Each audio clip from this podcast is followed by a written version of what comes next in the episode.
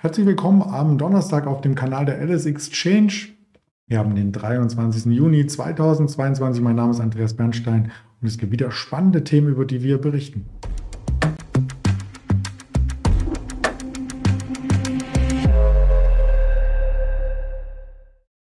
Ja, und ich berichte natürlich immer mit jemandem zusammen. Es heißt ja auch Marktgespräche, das Format oder Marktinterview.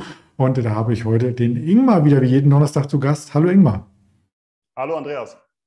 Ja, zuvor müssen wir natürlich über äh, den Disclaimer kurz sprechen, beziehungsweise ihn hier ins Bild rücken, denn all das, was wir sagen, ist nur unsere persönliche Meinung, keine Handelsempfehlung, keine Anlageberatung. Das dürfte, äh, glaube ich, allen klar sein. Und trotzdem äh, ist der erste Blick dann beim DAX und vielleicht braucht der ein oder andere hier auch eine Empfehlung. Ich persönlich auch, denn an der 13.000 weiß ich gar nicht, was will er denn überhaupt?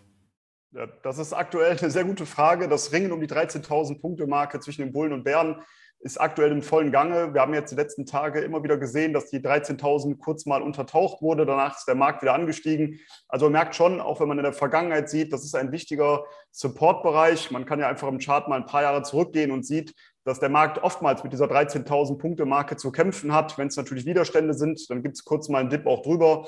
Oder aber auch, wenn es Unterstützungen sind, dann gibt es natürlich auch mal den ein oder anderen kurzen Abverkauf auch mal darunter, bis es dann zu wirklich einem Ausbruch kommt, entweder auf der Oberseite oder auf der Unterseite. Wir haben sehen aber, dass die Schwankungen weiter sehr, sehr groß sind und ja, der ein oder andere wird sich auch immer wieder die Augen reiben, wenn man tagtäglich auf den Markt guckt. Gestern zum Beispiel vorbörslich die US-Futures massiv im Minus, dann über den Tag hinweg wurde das Minus äh, hochgekauft. Zum Tagesende hin waren wir dann im leichten Minus.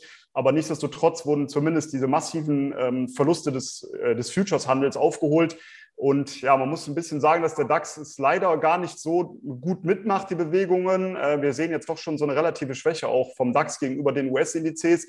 Klar, grundlegend werden die Bewegungen schon mitgenommen, aber ja, wirkliche Fahrt kommt da nicht auf. Gerade wenn man sich zum Beispiel den gestrigen Handel anschaut, wo eben die ganzen Verluste wieder aufgeholt wurden, da hat der DAX nur einen Teil wieder wettgemacht. Heute aber dann ging es wieder äh, bergab, wieder kurz unter die 13.000 Punkte Marke. Gerade aktuell stehen wir knapp darüber. Also es ist schon ein ziemliches Hin und Her. Und gestern gab es ja dann noch von Jerome Powell vor dem Kongress die halbjährliche Anhörung. Und dort wurde seitens Jerome Powell ganz klar gesagt, dass die 2% Inflation der, das Ziel ist. Und dahin versucht man eben die Inflation zu bekommen hofft natürlich und möchte auch auf den Arbeitsmarkt natürlich sehr stark achten, dass der jetzt nicht unter Druck kommt. Also es geht sehr stark jetzt natürlich weiterhin um die Konjunkturdaten, die in den nächsten Tagen und Wochen veröffentlicht werden. Und man darf abwarten, wie der Markt natürlich dementsprechend darauf reagiert.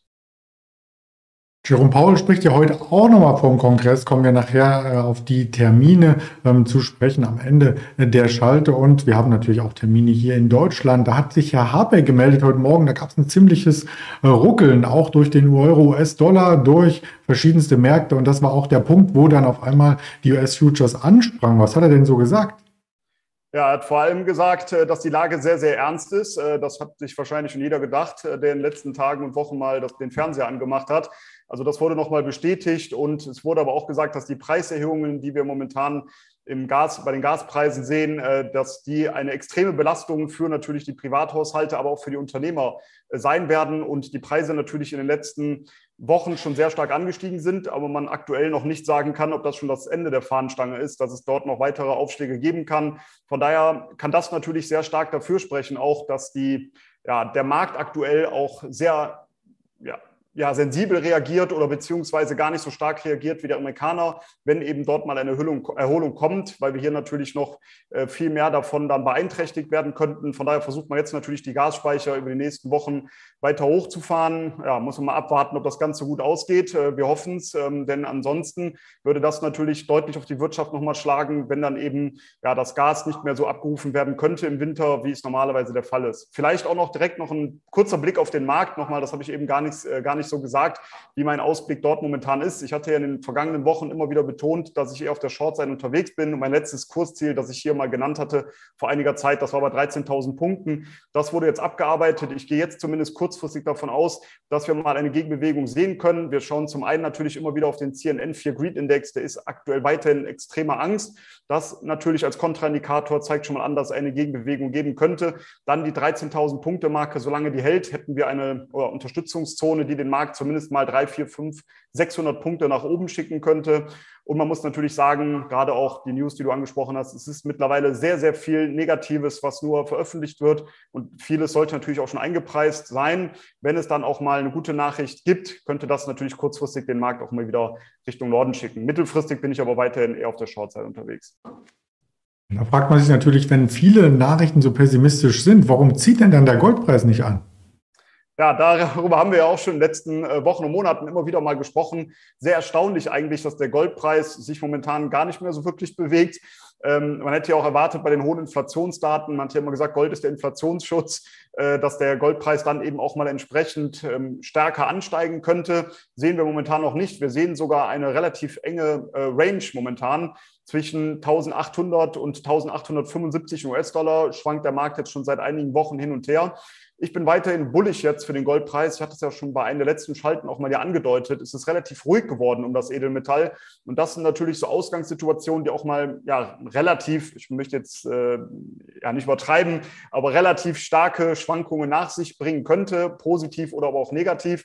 Ich gehe eher davon aus, dass der Goldpreis nach oben anspringen wird. Und ganz interessant war eben äh, auch die Tage die Nachricht, dass der weltgrößte Gold-ETF, dass der deutlich ähm, ja, starke Zuflüsse gehabt hat. Es um 11,6 Tonnen ist hier, die Zuflüsse sind angestiegen, also schon massiv. Das ist der höchste Stand jetzt seit sechs Wochen.